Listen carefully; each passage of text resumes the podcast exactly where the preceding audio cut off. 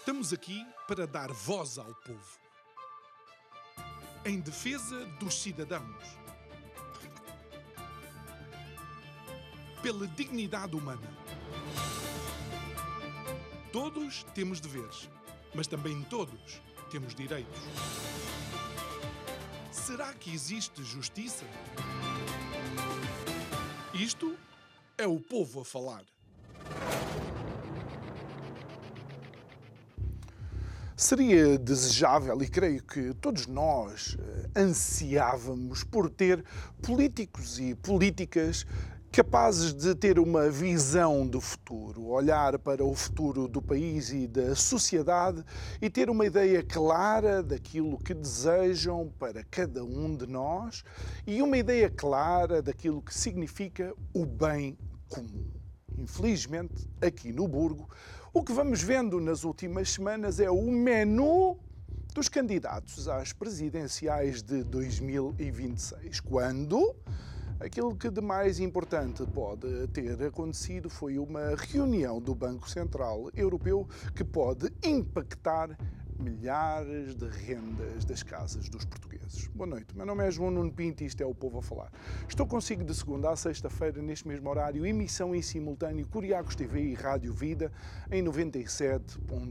O tema para este mês, vinho novo em Odres Velhos poderá realmente existir uma política nova, uma dinâmica nova, seja para a economia, seja para a sociedade, protagonizada pelos mesmos atores de sempre?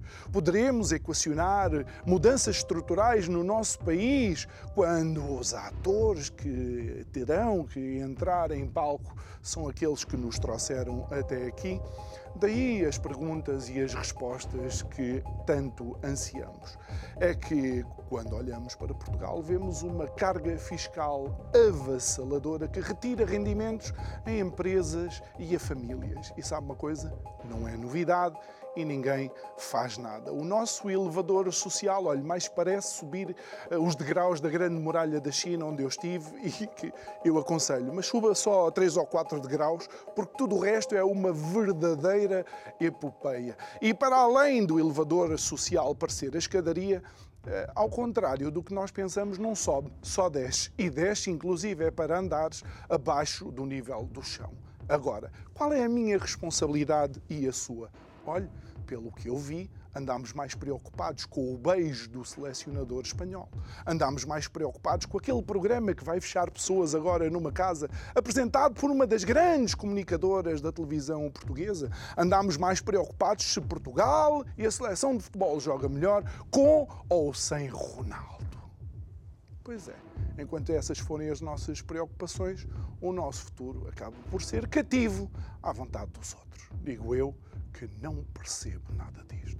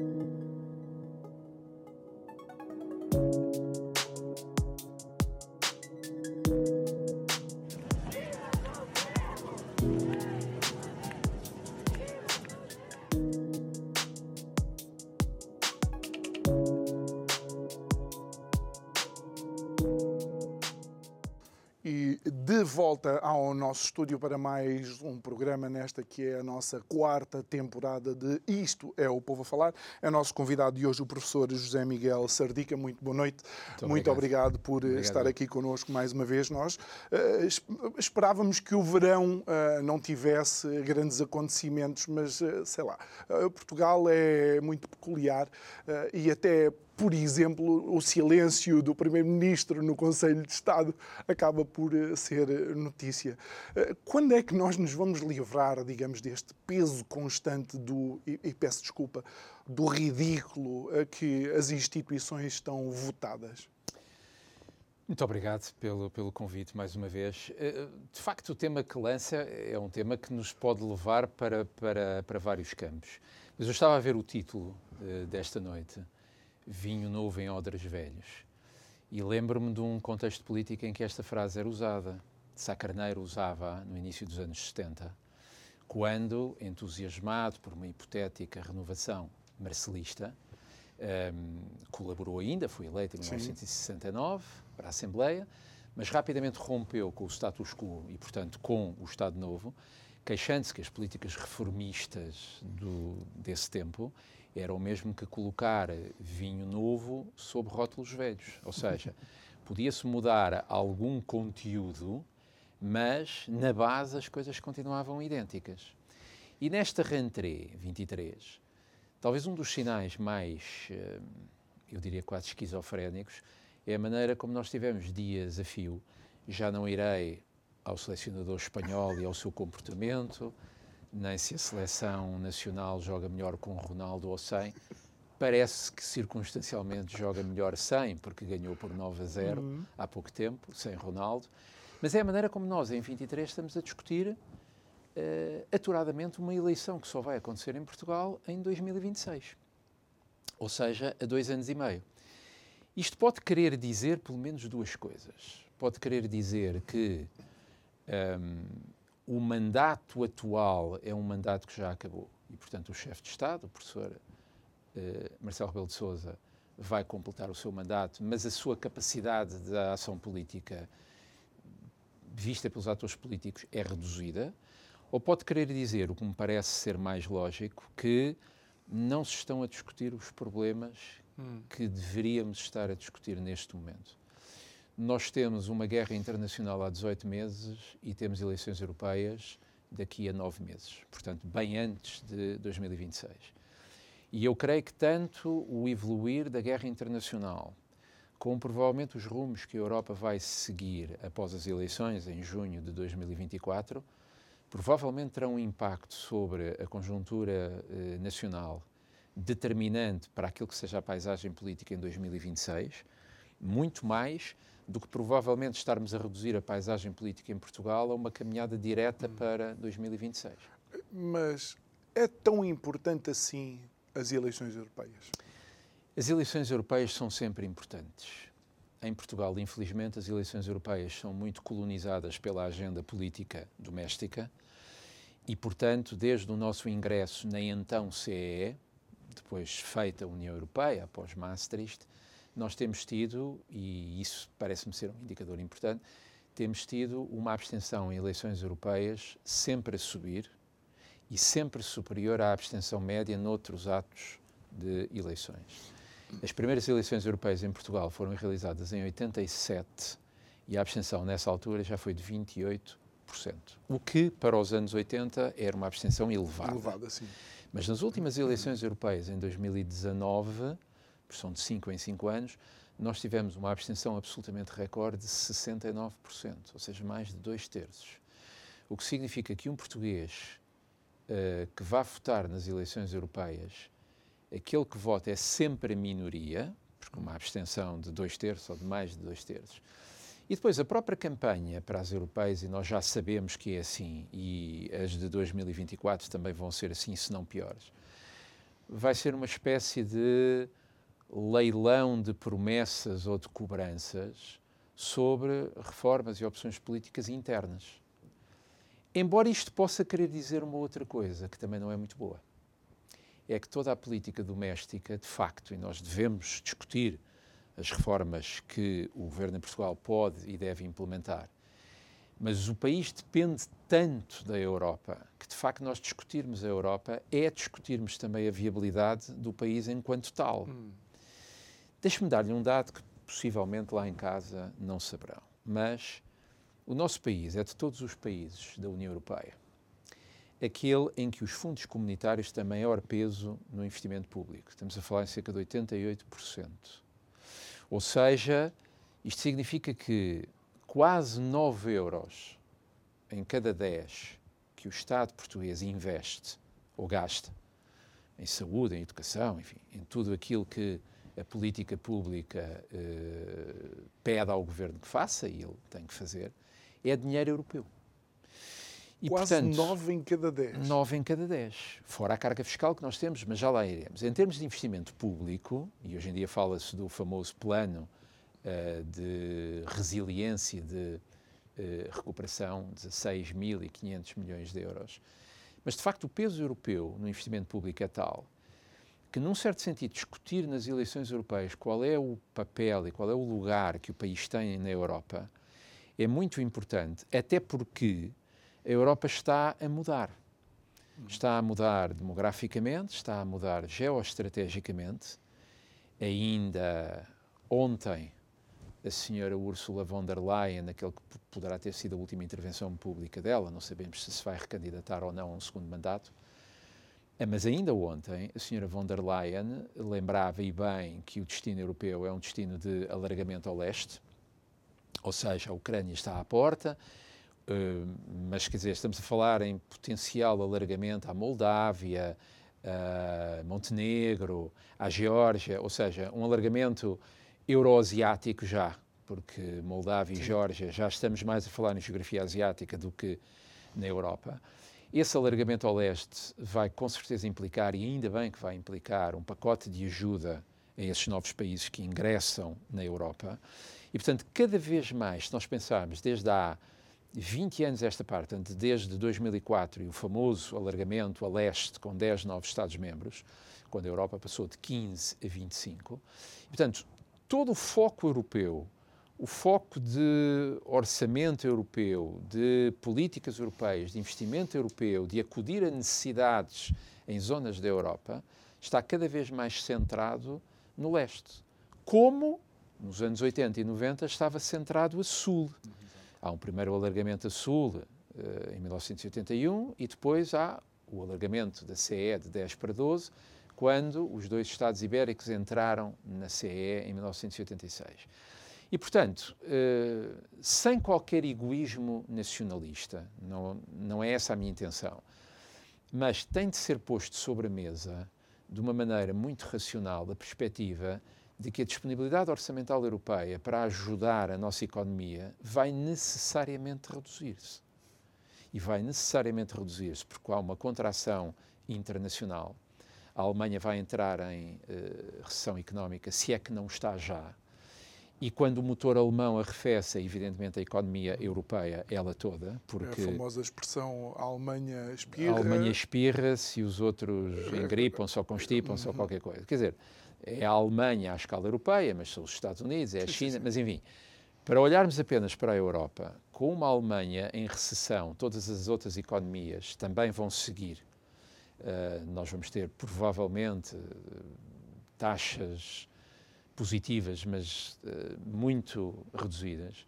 Em Portugal, o PIB aumentou a uma média anual de cerca de 0,1, 0,2% na última década, o que é uma coisa residual. Nenhum, é uma, é? Servirá para a Isso é estatística, é servirá para o marketing político dizer que não estamos tecnicamente em recessão, mas é quase equivalente a isso. E, portanto, nós temos que realmente pensar, quando formos votar daqui a nove meses, eu deixo de parte o facto de as eleições europeias estarem agendadas para um domingo, dia 9 de junho de 2024, véspera de feriado nacional. Portanto, eu há pouco referi que a abstenção foi de 69%. A grande incógnita está a saber se não será superior nas eleições de 2024. Mas eu não vejo discutir, a nove meses das eleições europeias, o que é que estas mutações na Europa hum. vão impactar cá.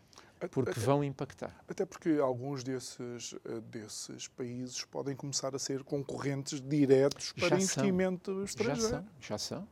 Repare que uh, em 2002, portanto há 20 anos atrás, Portugal estava, eu diria, na média europeia. Neste momento, os números são de 2022 Portugal ocupa, numa UE 27, ocupa o lugar 21.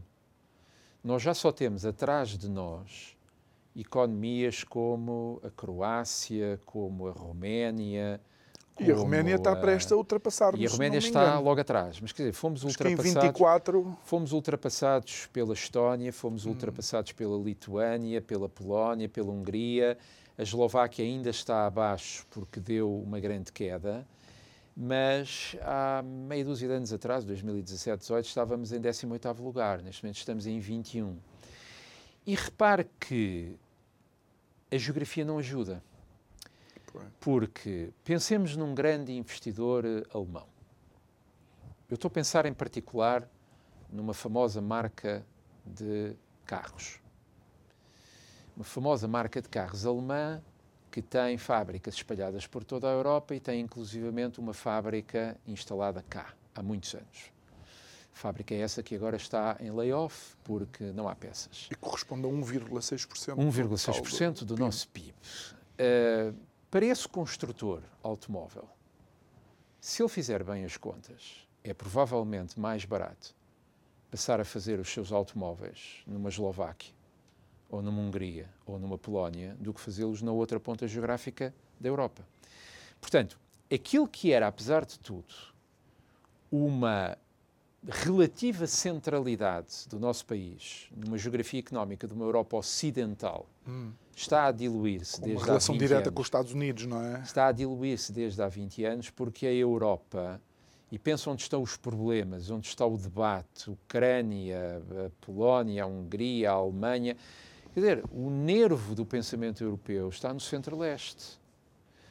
E, portanto, quem está na ponta ocidental tem de pensar em novos canais de inserção no mercado europeu e tem, sobretudo, que pensar, e isto também faz parte do discurso europeu, faz parte do discurso de ser europeu, também tem de pensar como é que uma geografia na fachada atlântica pode ser valorizada como contraponto a essa a palavra ainda não existe, mas enfim, já é usada, a essa lestificação, vem do o termo inglês uhum. Easternization, inclinação para o leste.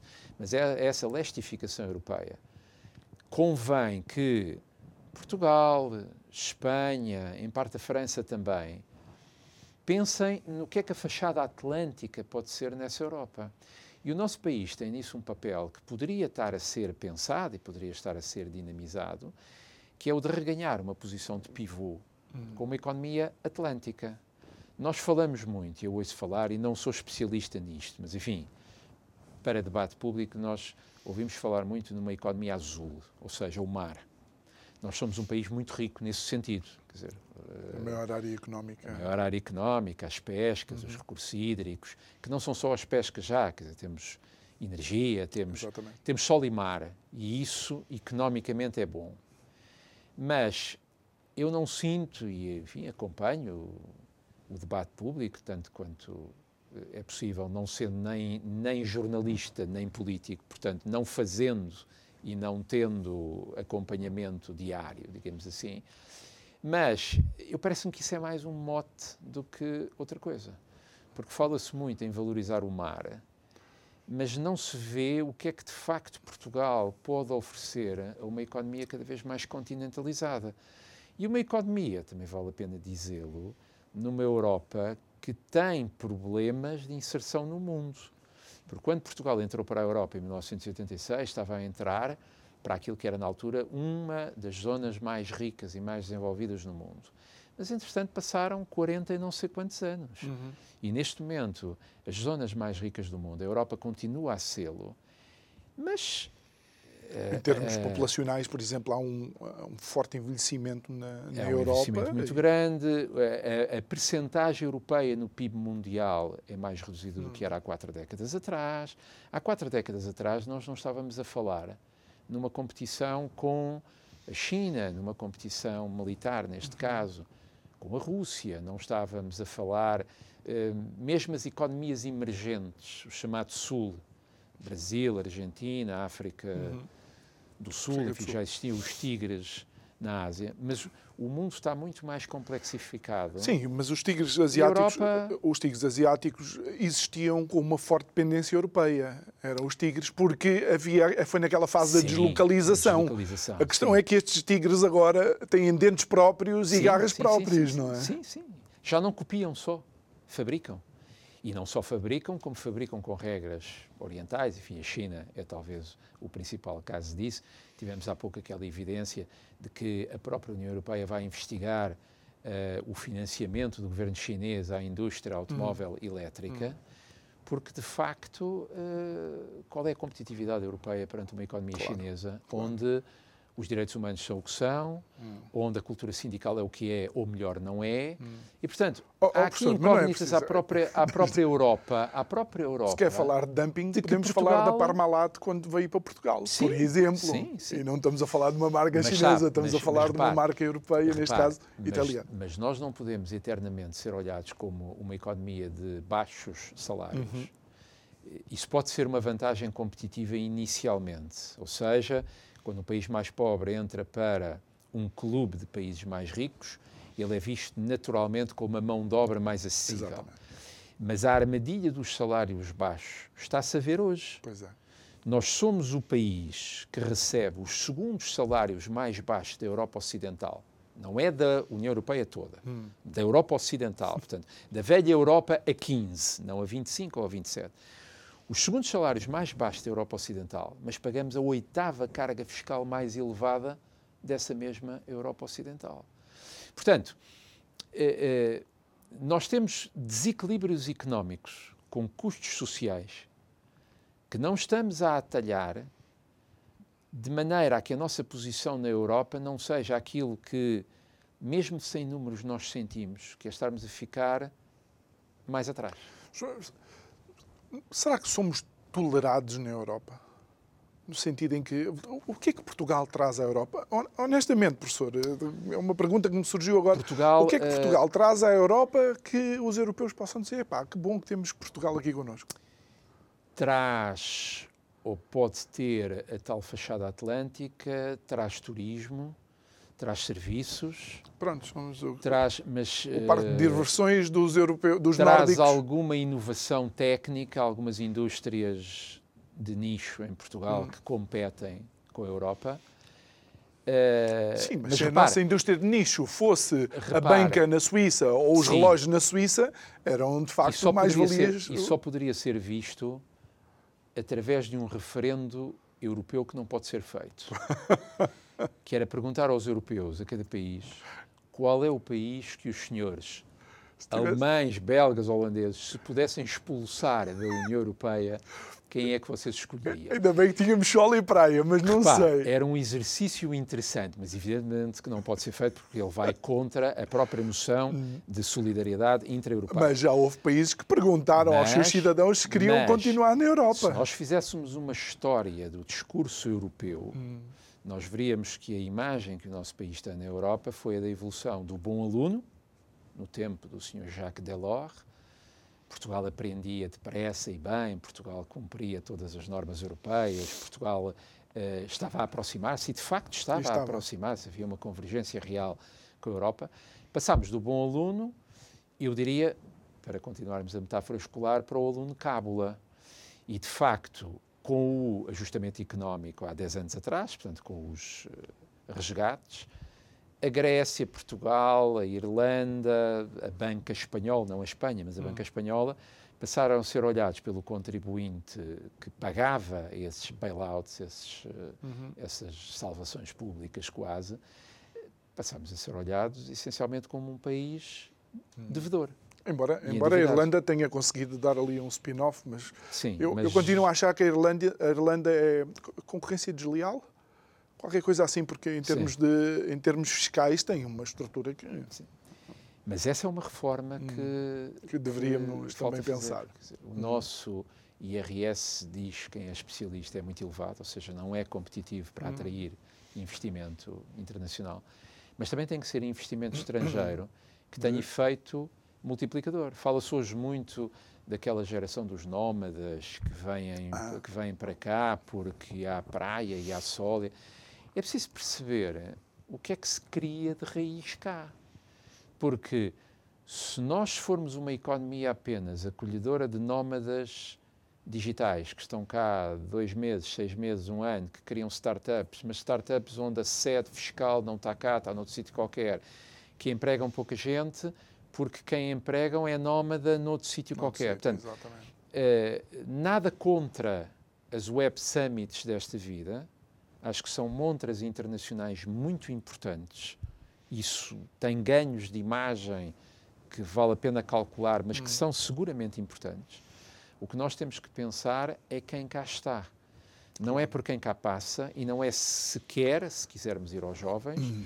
não é sequer, e isso é também um problema, estarmos a formar recursos para depois, para depois esses recursos emigrar. E, e, e, por falar nisso, foi apresentado com alguma pompa e circunstância, e há quem questione o local onde foram apresentadas políticas para o país. Uh, por, eh, foi apresentado então por António Costa na Academia Socialista estas medidas para, para os jovens. Qual é a apreciação que faz de algumas delas? Refere-se aos jovens poderem ter eh, quatro bilhetes de comboio e uma semana de férias, penso eu. Uh, eu acho um gesto simpático, mas, é, mas acho um gesto inconsequente. Quanto ao valor da um, inconsequente para dizer para dizer para ser simpático. Para ser simpático. Quanto àquela questão de o custo da formação superior poder ser devolvido aos jovens. A propina. Tem uhum. aqui aquele catch de ser jovens que ficam cá. Portanto, isto pode e tem vindo a ser interpretado como uma espécie de chantagem implícita. Se o jovem emigrar, o Estado não devolve esse valor. Mas a questão fundamental não é essa. Eu acho que a questão fundamental não é se a formação em ensino superior é cara ou não e se os jovens devem ter o valor devolvido ou não. A questão fundamental é dar horizontes de futuro aos jovens. Uh, nós estamos, e todos os observadores e sociólogos, e têm insistido muito nisto, nós temos neste momento uma geração jovem em Portugal que enfrenta pela primeira vez em 50 anos, um dilema. E esse dilema é que, ficando em Portugal, corre o risco de viver pior do que os seus pais. E a sua expectativa de vida é, pelo menos, eventualmente, viver como os seus pais, ou não muito pior, pior do que os seus hum. pais. E na narrativa construída em Portugal, eu diria desde 74, desde 1974, e vai ser outra data importante em 2024, meio século de, de vivência em regime democrático. vamos nos lembrar de muitas coisas, vamos com certeza. sobre isso, com certeza. Mas a narrativa de 1974 em diante era de um país que, além de descolonizar, a hum. questão ficou arrumada, pelo menos temporalmente, bem ou mal, mas era democratizar e desenvolver. E é sobretudo este D, o do desenvolvimento, o das gerações futuras, hum. o de dar um futuro aos jovens, que eu não sei se neste momento nós estamos a dar. Repare, os números são importantes porque os números são factos. Sobre eles nós construímos as narrativas que entendermos. Mas eu, que não sou político, como digo, eu gosto de ir aos factos. Em 2011, há 10 anos atrás, um jovem que tivesse um curso superior tinha em média um salário cerca de 50% mais do que o jovem que apenas completava o seu ensino secundário. Em 2022, dados da Fundação eh, José Neves, a diferença baixou para 22. Ou seja, em 10 anos, o jovem com um curso superior perdeu, na relação com o jovem que completa apenas o ensino secundário, perdeu 28% de média de salário. E mais, por cada ano de escolaridade adicional, o incremento salarial tem vindo a descer desde há cerca de 20 anos atrás, quando a economia estagnou. E, portanto, há uma pergunta que eu, que dou aulas e, portanto, lido muito com jovens, mas há uma pergunta que eu sou obrigado a fazer, embora não a deva colocar em voz alta. Espero que os meus alunos não estejam a dizer que é para que estudar? Quando a diferença salarial entre quem estuda e quem não estuda começa a decrescer, hum. há aqui um problema que se diria filosófico. Mas então, por que investir numa formação superior se o acréscimo salarial é muito baixo. E repare, há um outro número que é este. 72% dos jovens que têm emprego, isto é um número apurado pelo Instituto Mais Liberdade, 72% dos jovens que têm emprego em Portugal recebem menos de 950 euros líquidos. É aquela famosa questão da chamada geração mileurista, uhum. que ganha cerca de mil euros líquidos. Se pensar em sair de casa dos pais, se pensar em montar a sua vida, mil euros é um ordenado manifestamente insuficiente. E, aliás, segundo os últimos números, mesmo a classe média que ganha mais de mil euros líquidos começa a ter dificuldades muito sérias em pagar as suas contas regulares. Portanto, nós estamos na macroeconomia estagnados há 20 anos. O PIB aumentou uma média anual entre 2000 e 2010 0,5% e 2011 a 2020 é certo que 19-20 desequilibrou muito, teve o efeito da, do eh, SARS-CoV, uh, mas entre 2011 e 2019 só crescemos a 0,1% anual. Isto é manifestamente pouco, não só para sustentar um Estado social, mas para dar aos nossos jovens futuro. E, portanto, uh, a geração que hoje começa a chegar à vida adulta, repare, passou pela depressão económica internacional, começada em 2007 passou pela austeridade de 2011 a 14, que, pequena nota de rodapé político, era necessário aplicar a Portugal para resgatar o país, mas teve um preço. Passou pela Covid, passa pela guerra, passa pela inflação. Nos últimos 15 anos, pegue num jovem que nasceu em 2000, tem hoje 22 anos, ou pego num jovem nascido em 1996, 97, alguém que está a chegar à vida adulta agora, quer sair de casa, quer ter casa, quer, quer ter filhos, quer ter. O horizonte que nós oferecemos hoje aos jovens é factualmente pior do que o horizonte que nós tínhamos quando tínhamos 22, 23 ou 24 anos. Fazendo assim as contas por cima, dois terços da vida desses jovens é passado em crises, ou depressões, ou problemas, é, ou dificuldades. Sem dúvida nenhuma. Quando estão a sair de uma, mergulham imediatamente noutra. Na, na outra. E, portanto, o país precisa de algumas reformas. Eu diria, enfim... Eu gosto como o professor diz algumas na sua Parece-me que pelo na sua menos, diplomacia. Não, mas eu vou ser eu vou ser mais objetivo. Eu acho que há setores que precisam de um programa de intervenção rápida. Okay. Saúde, educação, justiça. Pelo menos estes. Haverá outros, com certeza, setorialmente.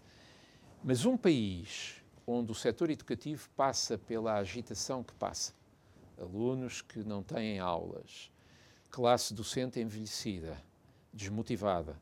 Ou seja, um país que não atua na base para hum. formar os seus cidadãos. E já nem vou às aprendizagens que se perderam e não se recuperaram entre 2020 e 2022, digamos assim, nestes, okay. nestes dois últimos anos. Um país que não tem uma política educativa e não tem um setor de educação a funcionar é um país que necessariamente está a falhar na base, não educa os seus jovens. E está a hipotecar um no país futuro. onde Um país onde 1,4 milhões de portugueses não têm médico de família, onde temos as listas de espera que temos, onde faltam médicos, onde faltam enfermeiros, mas paradoxalmente o país é o quarto maior exportador europeu de enfermeiros. enfermeiros. Ou seja, para além de ser uma irracionalidade económica, estarmos a gastar dinheiro para formar enfermeiros, para depois eles irem para o sistema de saúde do Reino Unido ou de outros, ou de outros Estados, eh, a saúde é fundamental. A saúde, se há uma coisa sagrada no contrato social que justifica um regime democrático, é que o cidadão cumpre os seus, os seus deveres perante o Estado, porque precisa de saber que quando necessitar, o Estado está lá. Ora, não há necessidade mais urgente do que ter escola para os mais jovens e ter saúde para todos. Para todos. E, infelizmente, o que nós vemos é que cada vez mais o sistema de saúde está em ruínas. É que nem sequer podemos falar dos idosos, porque muitos dos últimos escândalos, por assim dizer, na saúde têm sido com maternidade. Sim, esse é, um, é, é, é uma subfalha de uma enorme falha. Eu não invejo nada às jovens mães que vão dar à luz em Portugal, porque além de todo o stress natural que é ir ser mãe, hum. ainda tem o stress adicional de saber se na hora H vão ter o hospital aberto, claro. se vão ter o médico, se vão ter enfermeiro, se não vão ter. E isto passa por oferecer condições aos portugueses, condições de conforto e de segurança. Uh, nós perdemos, e, e isto, eh, eu citei aqui alguns números, mas isto não tem números, isto é impressivo. Um, quem tem memória de viver em Portugal nos anos 80, 90, até o princípio dos anos 2000, Sempre em Portugal houve uh, setores a queixarem-se disto, daquilo, mas nós sentimos que o país está mais entre o adormecido e o revoltado do que estava hum. há 20 anos atrás. Hum. E de facto, quando eu digo, e não sou eu que digo, são economistas que dizem que nós estamos economicamente estagnados há 20 anos, isto já é a pior série económica no último século. Uhum. Uhum. Nos últimos 100 anos. Repare, estamos a falar de um país que passou pelo fim da República, passou por ditadura militar, uhum. passou por Estado Novo, passou por revolução. Mesmo essas fases, se nós isolarmos as médias por décadas, tiveram um desenvolvimento do PIB superior. Portanto, repare, eu não estou com isto a dizer que o desenvolvimento económico em Portugal, por exemplo, nos anos 50 e 60, que era muito superior ao atual, era melhor. Uhum. A questão não está aí. A questão está em nós perguntarmos porque é que a ditadura cresceu economicamente mais e quando o bloqueio político é resolvido, a democracia não consegue igualar e superar as taxas de desenvolvimento que nos anos, no chamado segundo salazarismo, houve. Portanto, isto não é nostalgia por esse. Por esse é a análise tempo, dos factos. Porque o país era estruturalmente muito mais uhum. pobre. Repare, o que eu acho que nós temos em Portugal, é, eu diria numa curta expressão, que é um país do sim, mas. Somos mais desenvolvidos hoje do que éramos em 1974, sem dúvida nenhuma. Sem dúvida nenhuma. Mas acho que os, os mesmos fantasmas um enorme, ainda aí estão. Mas há um enorme mas. É, nós poderíamos ser muito mais hum. desenvolvidos. Hum. Nós estamos melhor hoje, globalmente, não isola agora os jovens, claro. nós estamos globalmente hoje melhor do que estávamos em 1974. Mesmo no acesso à saúde, no acesso à escola, uhum. sem dúvida nenhuma. Quer dizer, e era impensável que não fosse assim. Mas a, a, a pergunta que nos fica, e eu já estou numa espécie de modo mental de balanço para os 50 anos de 1974. A pergunta que incomoda é: certo, eh, estamos muito melhor, mas não poderíamos ter feito ainda mais? Hum. Não poderíamos estar muito melhor? Não poderíamos ter já resolvido bloqueios estruturais que, com um abanão da conjuntura europeia ou mundial, como se está a ver, vêm à tona? Essa é que é a grande questão e esse é que é o balanço que os políticos devem fazer. E, e relativa... Agora, Olha, outra reforma política, deixe-me só. Hum, sim, e esta sim. é política. Eu referi a educação, referi a saúde, saúde, referi justiça. Mas começou a sua, a sua intervenção dizendo que o debate político tem sempre os mesmos e, portanto, acaba por não haver uma renovação. Nós sentimos que há um grande fechamento, e sentimos, um grande fechamento numa elite política que fala para si. Uh, por que não, por exemplo, obrigar a que todos os titulares de cargos políticos em Portugal tivessem pelo menos, imagine, 5 ou 10 anos de experiência de vida real, de um emprego fora da política. Não tenho nada contra as chamadas Jotas. Os jovens têm a sua formação política onde entendem. Mas os partidos não podem arrogar-se uma espécie de monopólio de carreira política, que é o que nós vemos, em que o jovem entra para a Jota, passa pela Conselhia, é assessor, vai para subsecretário de Estado, secretário de Estado, ministro, etc. E muitos deles nunca tiveram uma profissão real, seja no setor público ou não, não interessa. Nunca deram aulas, nunca foram advogados, nunca foram economistas, nunca tiveram a sua empresa, nunca. Por que não, para melhorar a qualidade da nossa elite política estabelecer como regra que ninguém pode ser candidato a um cargo público se não tiver X anos de serviço público. Porque repara, o que é que faz uma boa classe política? São pessoas que têm experiência Exatamente. do mundo real, uhum. que geriram uma empresa, que formaram outros cidadãos, que litigaram por causas, que... Que lidaram com as dificuldades do, do comum mortal, por assim dizer. Para não, é? não serem sempre os mesmos, hum. porque efetivamente às vezes temos um pouco a sensação que são os mesmos. Eh, eh, e, e professor, e, uma vez que mencionei isso, todos os convidados esta semana têm eh, referenciado de alguma forma um, a, a quase um, a desconexão da classe política com uh, o dia a dia dos cidadãos. A prova disso enunciei há pouco, é que nós estamos a, a debater apaixonadamente. Nós estamos, ou melhor, o sistema mediático em Portugal pois. está a debater apaixonadamente em 2023 uma eleição que vai ocorrer em 2026.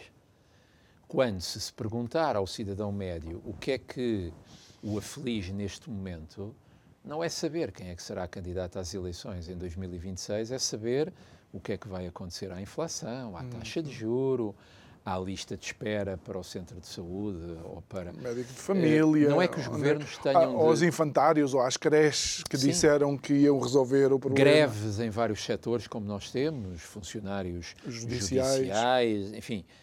Nós temos um país, e isso também tem uma leitura política, ou seja, a partir do momento em que temos um governo de uma só cor, as greves todos aumentaram os companheiros da, da, da, defunta geringonça têm de sair à rua. Também há aqui um certo aproveitamento político disso.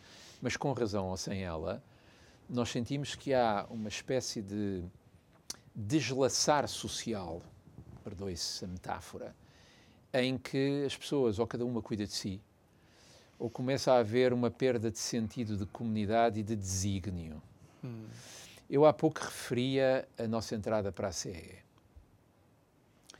Uh, uma das coisas que eu faço em, em, sala de aula com os meus alunos em História Contemporânea é dar-lhes a ler o discurso que o Dr. Mário Soares fez, era ele o líder do Executivo na altura, na cerimónia da assinatura da adesão à CE, aquela faustosa cerimónia, em junho de 1985, nos Jerónimos.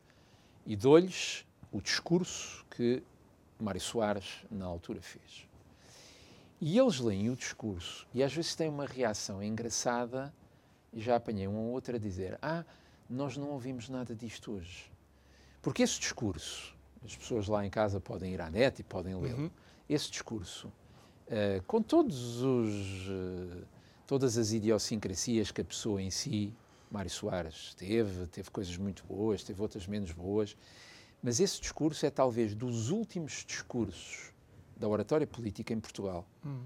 onde existe um desígnio, onde existe um caminho, onde existe uma retórica mobilizadora. Mário Soares falou para os jovens e disse-lhes: Nós vamos entrar na Europa. Esta Europa vai ser construída por vocês vocês são chamados a ter um papel no país e na Europa. Estávamos em 1985. Parecia ser quase o primeiro dia do resto de uma história feliz. Se nós compararmos a oratória de 1985 com a oratória média dos políticos de hoje, a oratória média de hoje é muito mais radicalizada, muito mais insultuosa, muito mais facionalizada, muito mais. Porque se perdeu a noção de que nós temos que oferecer ao país. Isso é que faz um grande político. É aquele que resolve os problemas ou que pensa os problemas que estão a acontecer, mas é ao mesmo tempo aquele para quem as reformas traçam um rumo para os próximos 5, 10, 15 anos. Certo, um político, se estivesse aqui à minha frente, diria: Mas em 1985 o mundo era muito mais seguro e arrumado. É muito mais difícil fazer cenarização hoje. Onde é que nós estaremos daqui a 10 ou 15 anos? Claro. Mas Incertezas internacionais sempre houve. E o que nós estamos a ver é uma espécie de recuo para uma posição comodista. E nós tivemos um exemplo disso com a famosa carta que António Costa envia à União Europeia, à Comissão Europeia, dizendo, pedindo à Comissão Europeia para tomar a política de habitação como uma aposta europeia.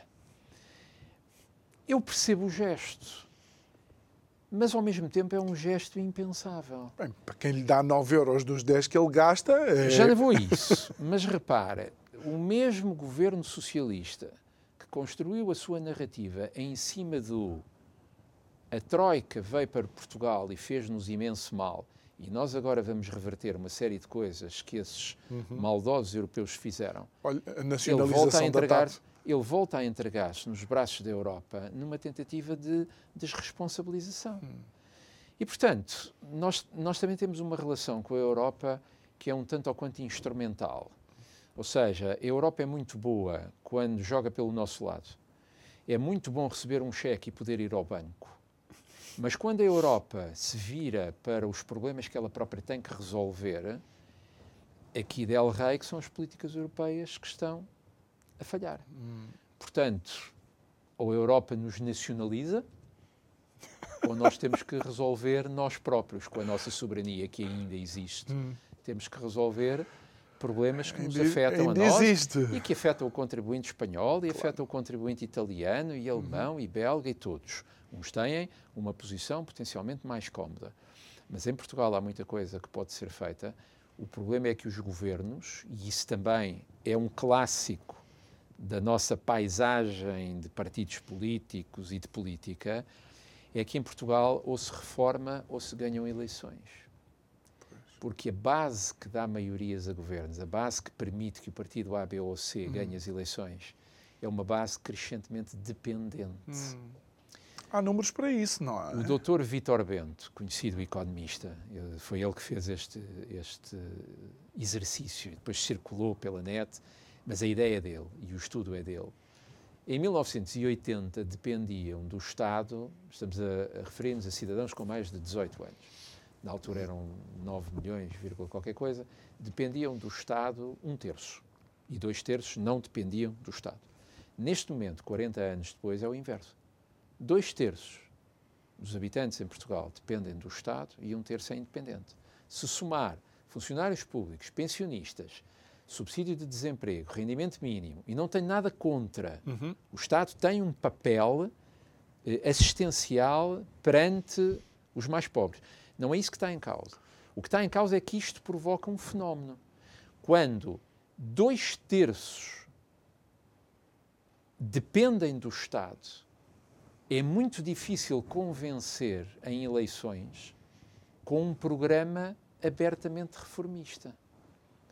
E, portanto, nós temos aqui uma ratoeira que é o país tende naturalmente para a conservação, porque são mais os que dependem do que existe e não querem abrir mão disso do que aqueles independentes que poderiam motivar mais Quase- reformas. Quase, que me faz, eh, fe- fez-me agora pensar naquele, no gato do Schrödinger, que não está morto, está dentro da caixa e está morto e vivo ao mesmo tempo. Quer dizer, porque isto é, Pois, é, de facto não- é, é uma ratoeira. Eh, Sim, nesse, nesse, nesse aspecto, sim. Quer dizer, um programa reformista, um programa que diga nós vamos de facto eh, para a fiscalidade sugerimos isto, para a educação sugerimos isto, para.